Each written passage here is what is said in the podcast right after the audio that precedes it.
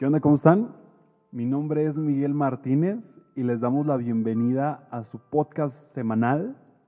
¿Y qué piensan ellas? Me acompaña Alberto Centeno.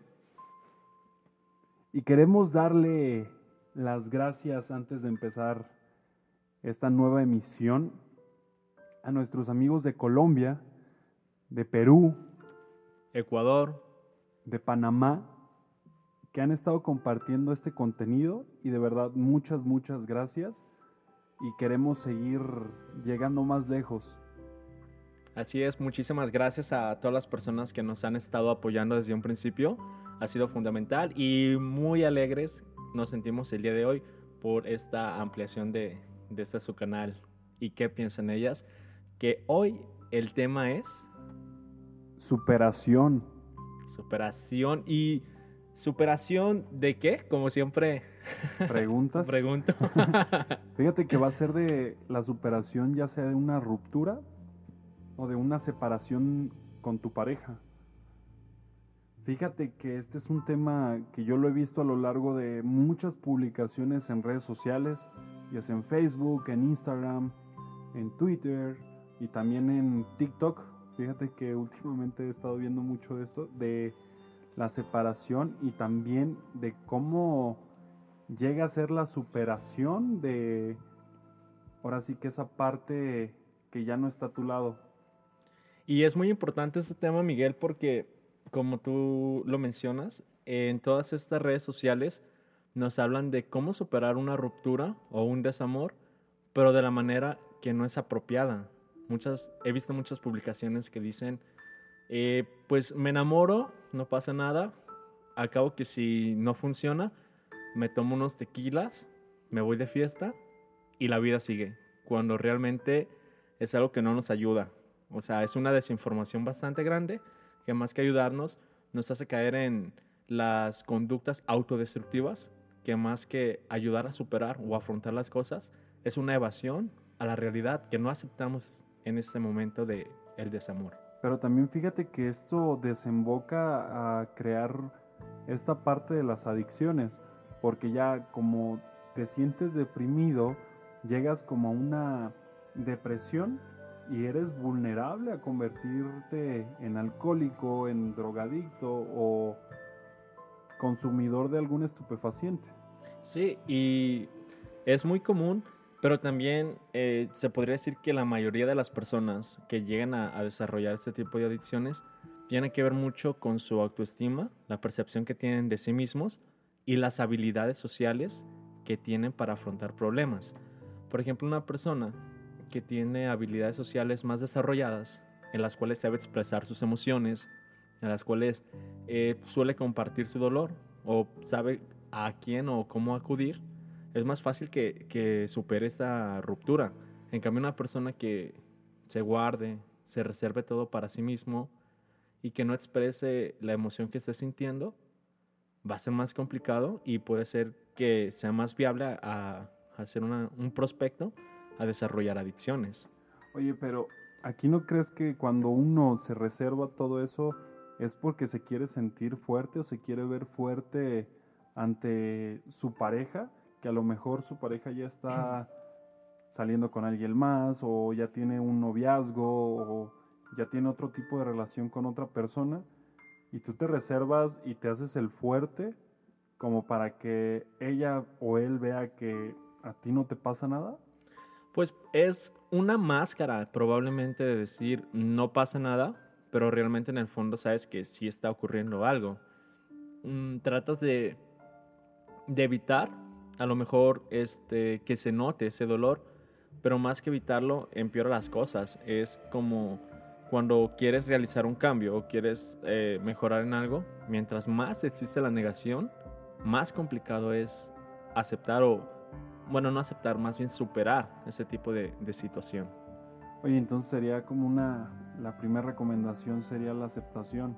Desde ya terminó la relación y poco a poco tienes que meter en la cabeza que ya esa persona ya no va a regresar y darte ánimos. A lo mejor podría ser yéndote al gimnasio, ocupar tu cabeza en diversas labores o simplemente si te gusta tocar un instrumento, meterte, clavarte en el instrumento, en la lectura o en simplemente ser mejor en ya sea en la escuela, en el trabajo, para que tu mente esté distraída y no, no pienses como que, ah, ya terminé con mi novia, ya terminé con mi novio, y lo estés pensando todo el tiempo. Eh, sí, en sí también eh, existe lo que es la terapia ocupacional, que precisamente consiste en eso, en mantener ocupada una mente.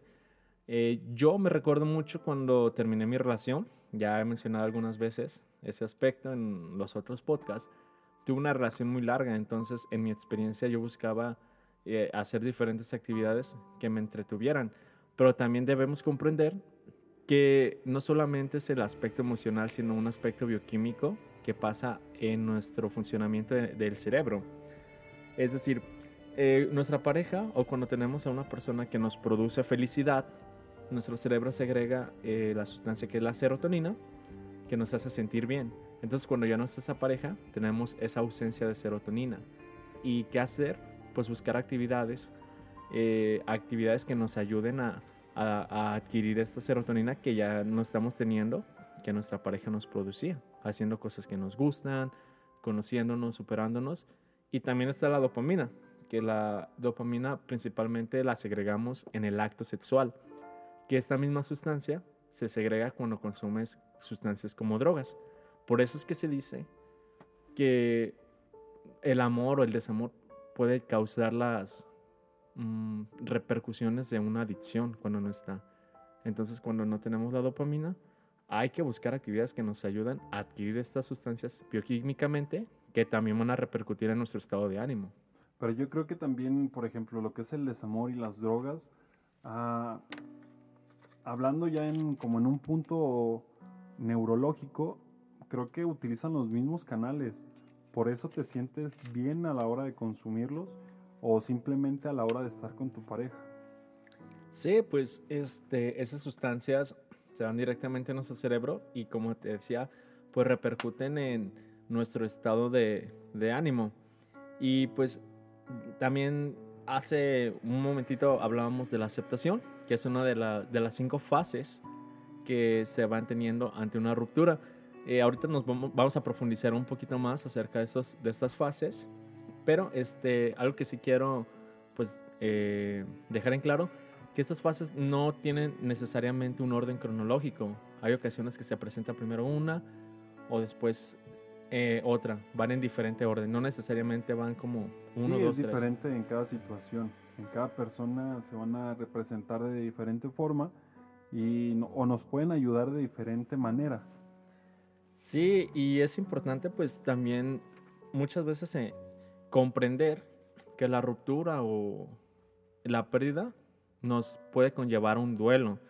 Y en este duelo es un proceso eh, que a veces es largo, a veces es más corto, dependiendo de nosotros cómo nos lleguemos a sentir y la forma de cómo terminó. Porque no es lo mismo llegar a un acuerdo mutuo a que ya me engañó y por eso terminé. Puede ser más traumático. Y fíjate que también esto del duelo se ve reflejado o se representa muy diferente en todas las personas, ya que unas a los dos, tres meses de haber tenido una ruptura pueden iniciar una relación y hay otras personas que pueden durar hasta dos, tres, cinco, ocho años que después de su ruptura no, no les da el interés de andar con alguien más. Te digo porque yo conozco amigos de que creo que después de nueve años empezó a salir con alguien. Y fue siempre que hablábamos con él, es de, oye, pero ¿por qué no andas con alguien más? Oye, ¿por qué no te gustan? ¿Ya no te gustan las mujeres o qué? Y él decía, no, pues es que ahorita yo no me siento capaz de iniciar una nueva relación. Y felicidades, ya después de nueve años ya empezó a salir con alguien. Le mando saludos. qué bueno, qué bueno, ya lo supero. Como dice la MS, abrí los ojos tarde, pero los abrí.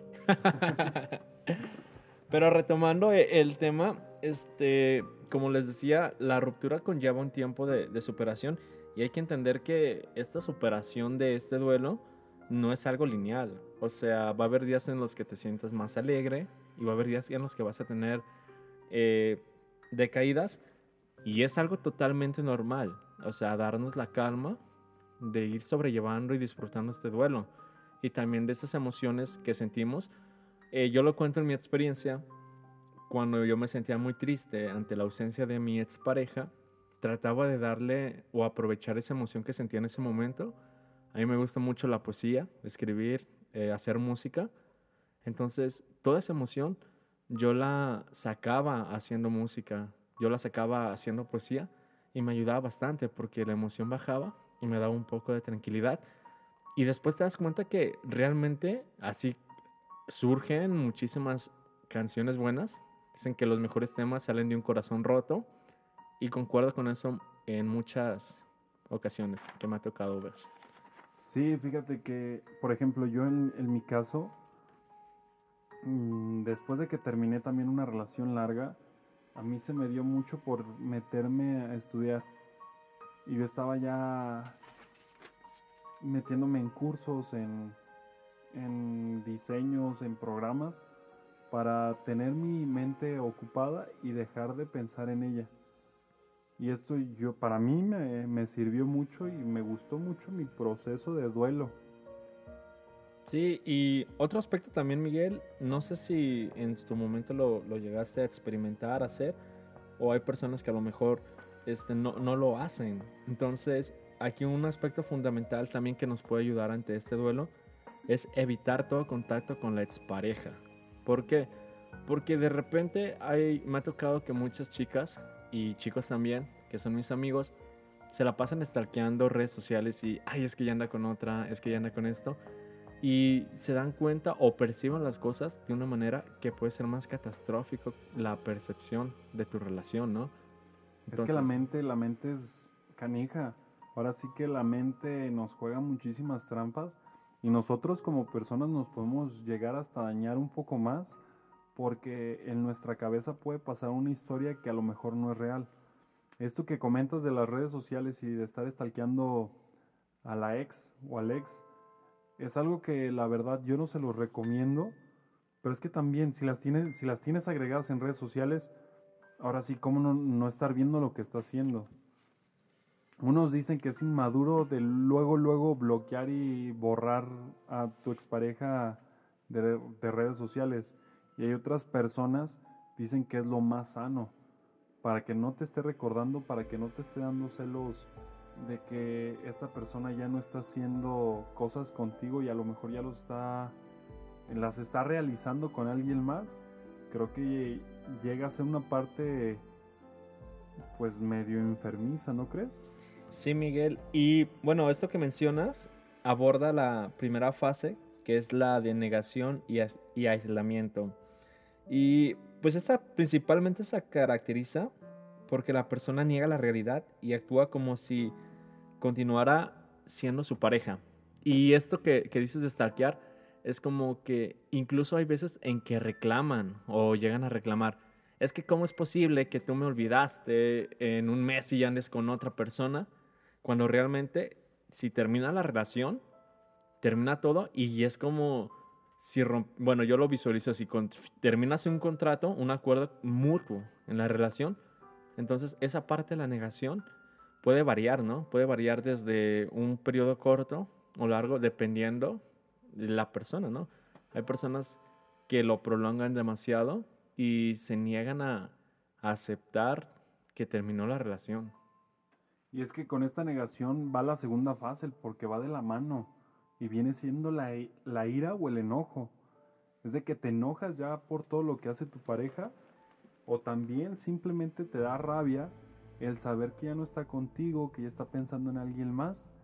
Y si llegas a tener un contacto, ya sea con que le mandes un mensajito o una llamada de solamente quieres saber cómo está, que está bien, pero al final de la llamada terminan en discusión y en, y en corajes ambas partes, ¿no crees?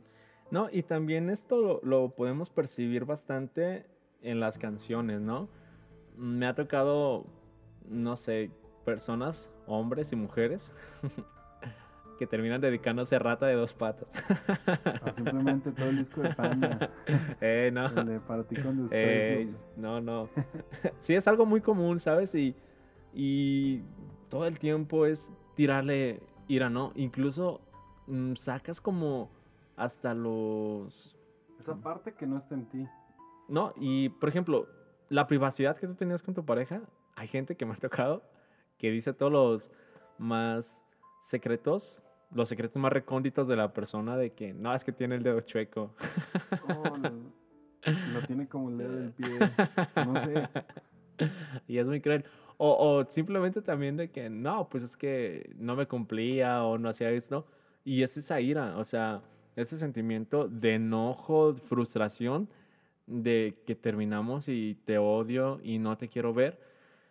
Y infinidad de, de emociones que es parte de, de estas fases de Entonces superación. Suele aparecer la, ver- la venganza. Con la ira, el enojo, ahí se puede dar como que un tinte de venganza. Así como tú dices de yo re- revelo que, pues, que la tiene chiquita o que no me cumple o cositas así. Y él por venganza puede decir, ah, pues yo publico las fotos que tú me mandaste. No, O y- te publico el, el video o se lo mando a tu mamá o cositas así. Es como ya una venganza, como una pequeña guerra que al final va a terminar mal. Si hablas como una... Si hablas tú de tu expareja, pues ya te ves mal, ¿no? Pues es como dice Juan Gabriel en unas canciones también. Es de no hables ni mal ni bien de mí. Es de ya, terminó lo de nosotros y hasta ahí. No nos conocemos si tú quieres. Sí, no, y sobre todo que otro eh, aspecto también que cae en, en esta fase de, de lo que viene siendo la, la ira es de que, bueno, a mí me llegó a tocar una persona que tenía, ella sabía que me molestaba que Esto no es hablara. venganza, ¿eh? No es venganza. ella sabía que a mí me molestaba que una, un otro tipo, ¿no? Porque yo tenía mis razones personales, sabía que el tipo solamente estaba detrás de ella y no le hablaba, o sea, literalmente no le hablaba. Pero cuando terminamos esta relación, se le hizo amigo. y estaba todo el tiempo con él y ay, muy amigos y todo. Y era como bastante incómodo porque, o sea, en mí decía, ¿cómo es posible que si te caía tan mal que tú me decías, ay, cabrón, ahora ya es de tus mejores amigos? Es que ahí es donde ya te empiezan a pegar. Igual también, pues suele pasar en los hombres. Es de, uno como mujer nos platica que le cae mal tal chava y terminas y mira, pareces como borreguito, te vas detrás de esa chava. Nada más porque sabes que a tu expareja le caía mal. Sí. Y se lo reitero, es de este caminito de la guerra tuya, mía, no lleva nada bueno. No, y más que nada, también aquí puedes caer en lo que es la promiscuidad, que es otro de los aspectos que yo había visualizado o de los que había investigado, que es una conducta que se puede desarrollar, ya lo habíamos mencionado en otros podcasts, en los podcasts anteriores, perdón, de o tu libido se eleva o se va hasta el suelo. Y yo, por lo menos en mi experiencia personal, cuando yo terminé eh, mi relación, que duró casi cinco años, era raro porque como tú decías de tu amigo que duró nueve años, yo en ese momento, yo no quería saber nada de mujeres, Miguel. Y a mí me encantan las mujeres. yo, no, yo salía, no sé, me iba a un antro con mis amigos y había varias chavas. Y yo no, o sea, yo bailaba solo. No quería ni el acercamiento con ninguna persona. Y en mi parte del líbido realmente bajó hasta el suelo. Yo no tenía ningún apetito sexual. Es que llega un punto donde también se convierte en inseguridad, ya que pues deseas tanto estar con esa persona que ya no lo ves con alguien más. Yo digo que es también inseguridad y falta de, de atención. Yo, yo más bien lo, bueno, por lo menos en mi caso lo visualizaba más como un mecanismo de defensa inconsciente que creó mi mente en ese momento, que es, es probable, ahorita que trato de hacerlo más consciente, de que en ese momento para mí la mujer representaba o era o fue tan dolorosa para mí la, la ruptura que quería evitar contacto, o sea, quería evitar que volviera a suceder eso y es algo que sucede en muchas personas. Se privan muchas veces del amor o de otras personas que vienen a enseñarnos una forma diferente de amar que es muy probable que sea la que nosotros queremos tener o necesitamos, pero nos privamos por una experiencia negativa. Entonces, yo por lo menos mm, te puedo decir que tardé en salir con otra persona como un año, cuatro meses, un año, cuatro meses para animarme a salir con otra persona. Entonces, es algo que, que es muy común en diferentes personas. Otras, este, como te digo, caen en la promiscuidad y están con una y otra pareja, pero más que ayudarte a superar a tu pareja. O simplemente no se convierten en pareja.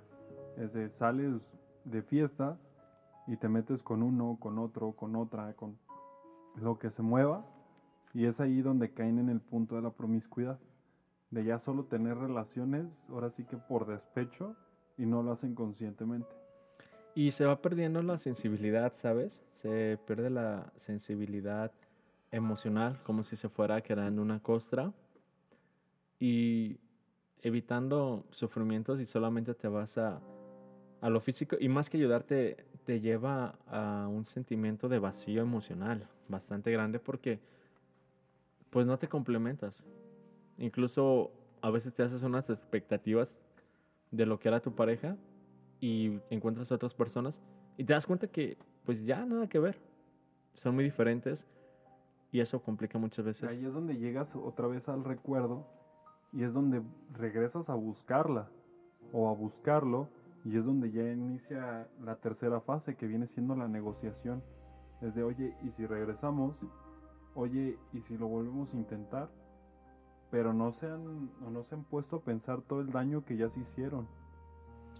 Sí, esta parte de, de negociación sí es como más, es como la parte de ir cerrando el ciclo. Yo lo visualizo así, de que sabes que pues sí, ya vivimos lo que teníamos que vivir y ya empieza a haber una negociación, ¿qué me llevo bueno de esto? ¿Cómo terminamos tú y yo esta relación? Porque hay veces que terminan y muchas cosas que quisiste decirle, no las dijiste. Entonces, de una u otra forma, tienes que cerrar el ciclo. Pero se, la, se las dices en este, en este punto. Porque yo creo que un mal acercamiento, ahora sí que te lleva ya a sepultar esa relación y darte cuenta que ya no va a regresar. Pero si lo haces con una buena táctica y llega o te acercas de una muy buena forma y tratas de otra vez enamorarla o simplemente con detallitos otra vez, vuelves como que a activar esa parte de, del recuerdo que a los dos los hacía felices y es donde vuelven a intentarlo una vez más. Y en algunas ocasiones sí funciona, es a veces necesario terminar para volver a empezar y darse cuenta que ya no era sano el proceso de relación que tenían. Pero hay otras ocasiones donde la relación ya se torna bastante enfermiza y es mejor terminar. Entonces, esta negociación no solamente con la persona con la que terminas tu relación, sino contigo mismo. Ya quiero algo mejor. Entonces, negocio ese sentimiento que quizá siento extrañarte, pero lo negocio qué es lo mejor para mí. Si te extraño, pero mejor quedamos como amigos, ¿no? O ya no sé nada ya de ti. ni amigos, desde ya vámonos. Desde ya no me conoces, no te conozco. Pero después de eso, que es una mal, un mal acercamiento, pues es donde ya viene la cuarta fase y viene siendo la depresión. Es, es a como yo les comentaba al principio, una mala situación te puede llegar a una depresión muy cañona. Pero sobre todo, eh, no es completamente mala la depresión o, o, el momento, o este momento tan crítico que llevas en tu relación, aunque en muchas ocasiones se visualiza así, ¿no? O sea, yo tengo la idea de que la tristeza o las emociones tan fuertes como esta nos vienen a, dar un aprendizaje, mientras no tratemos de o no veamos ese aprendizaje que nos viene a dar, es más complicado superarlo. Es que en este punto la persona va a perder toda la esperanza de recuperar a su parte amada. Pero lo bueno de una depresión es de que aprendes a conocerte como persona. ¿Por qué? Porque ya sabes tu punto clímax acá de felicidad, que está hasta los cielos, y en la depresión te vas a encontrar como persona hasta los suelos, sabes hasta dónde vas a poder llegar y hasta dónde topas con suelo. Y también desarrollas bastantes habilidades que te hacen más fuerte, ¿no? Mm, a veces se crea la idea irracional de que tu pareja es todo, cuando no es así. Simplemente es un complemento, no es un todo. Cuando ya comienzas a conocerte, sabes cómo salir de esa depresión, el aprendizaje que nos deja y continuar con la vida. Pero si te queda bien marcado ese aprendizaje, créeme que posteriormente, pues ya vas a poderlo superar más fácil. Y es donde llegamos otra vez con la etapa final o lo, lo platicábamos al inicio, que viene siendo la aceptación. Es de ya sabes que la, la relación terminó y te va a ayudar para que sigas avanzando como persona. Sí, como mencionaba también, también saber que hay diferentes formas de amar. A veces, por lo menos en mi experiencia, yo que pasé tanto tiempo, para mí era, esta es mi forma de amar, porque fue la forma de cómo aprendí a amar. Y puedes aprender a amar de otras formas diferentes. Todas las personas eh, tenemos una mentalidad distinta, la cual nos enseña a saber que podemos amar de una manera más romántica, más intensa, un poco más distancial, pero que al final no nos, mm, no nos dice cómo somos. O sea, vamos allá, conocemos cosas diferentes de amar y de que nos amen y saber que, que también con este tipo de, de superación cambiamos como personas y que ya no vamos a necesitar la misma pareja que quizás necesitamos en ese tiempo. Pero junto con la aceptación, también vas a, a crear nuevas expectativas de una nueva pareja. O simplemente también vas a darte cuenta de tus errores. Que no, a lo mejor con las actitudes, a eso es a lo que me refiero. Es de, pues voy a cambiar aquí, voy a cambiar acá. Pero también voy a esperar a lo mejor un amor bonito, un amor comprensible o un apoyo como pareja. En este punto es donde ya empiezas a hacer tus planes y lo puedes escribir incluso en una hoja. Creo que también como es una muy buena terapia ponerte en, un, en un lado qué es lo que vas a cambiar de ti y qué es lo que vas a cambiar de la persona que llegue o qué es lo que estás buscando en esa persona para que te vuelva ahora sí que la mejor forma de buscar o esperar a esa persona indicada. Sí, y yo creo que es parte del autoconocimiento como persona que me gusta, que no me gusta y que aprendo de esta relación. Y como algunos tips cuando terminas una relación, eh, tanto en el aspecto personal como en el aspecto teórico, yo les recomendaría que si estás pasando esta situación, por lo menos en este momento, conoces a alguien, este, pues acude con la persona que tengas más confianza, sal, distráete. Hay ocasiones en las que no quieres salir y es válido no salir, pero también haz un pequeño esfuerzo, ponte a leer, eh, acude con personas que hayan tenido la misma problemática. De acuerdo a su experiencia te pueden dar más de algún consejo, más de algún comentario que te puede ayudar en este camino de superación de, de tu expareja y sobre todo evitar emociones negativas hacia la otra persona. A veces es necesario aprender a perdonar, no quizá por la otra persona, sino por el propio bienestar propio, el propio bienestar. bienestar. y bueno, ya para finalizar con este tema, como hemos podido ver a lo largo de esta pequeña plática, nuestra psique está preparada para poder asimilar y asumir la ruptura con nuestra pareja. De todos modos, hay algunos casos que en el dolor y las malas sensaciones son difíciles de asimilar, pero no son insuperables. El tiempo nos va a ayudar a, a mejorar como persona y el tiempo es el que se va a encargar de ponernos en una mejor situación. Sí, creo que el tiempo es el mm, parte de, de la curación de esta gran herida, darle calma y saber que esto que nos puede ocurrir en este momento le ha ocurrido a bastantes personas y que al final de cuentas vas a seguir adelante con tu vida como mejor persona. A mí me, me, me decían mucho, este, va a llegar alguien mejor para ti y no ha llegado. Va a llegar, ya va a llegar. ya, ya viene en camino. No, no es cierto. Parece paquetería. Pero bueno, amigos, ahora sí que llegamos al fin de esta pequeña plática y de verdad, muchas, muchas gracias. Si gustan, nos pueden seguir en nuestras redes sociales. Así nos pueden buscar por, Instagram o por Facebook. ¿Y qué piensan ellas? Guión bajo podcast. Y los esperamos ahí con sus comentarios. Si estamos equivocados, nos gustaría que nos lo dejen ya sea en, en inbox o por un mensaje privado para también saber qué piensan ustedes con lo que acabamos de platicar. Y también recordarles que estamos leyendo sus mensajes, comentarios todo el tiempo. Eh, son muy importantes para nosotros. Y también ya para concluir, un saludo a las personas que nos han estado escuchando, en especial a, a Rosy, que nos ha estado apoyando bastante. A Andrea también, que nos ha estado dando comentarios. Dayana, Vanessa, muchas gracias por todos sus comentarios. Ahí los estamos leyendo todos detenidamente. Y pues un abrazote fuerte. También a todos los países de Latinoamérica, que ya son más, Miguel. Ya son Sí, más. ahora sí que muchísimas gracias. Cada vez estamos llegando un poco más lejos gracias a ustedes y de verdad, muchas, muchas gracias.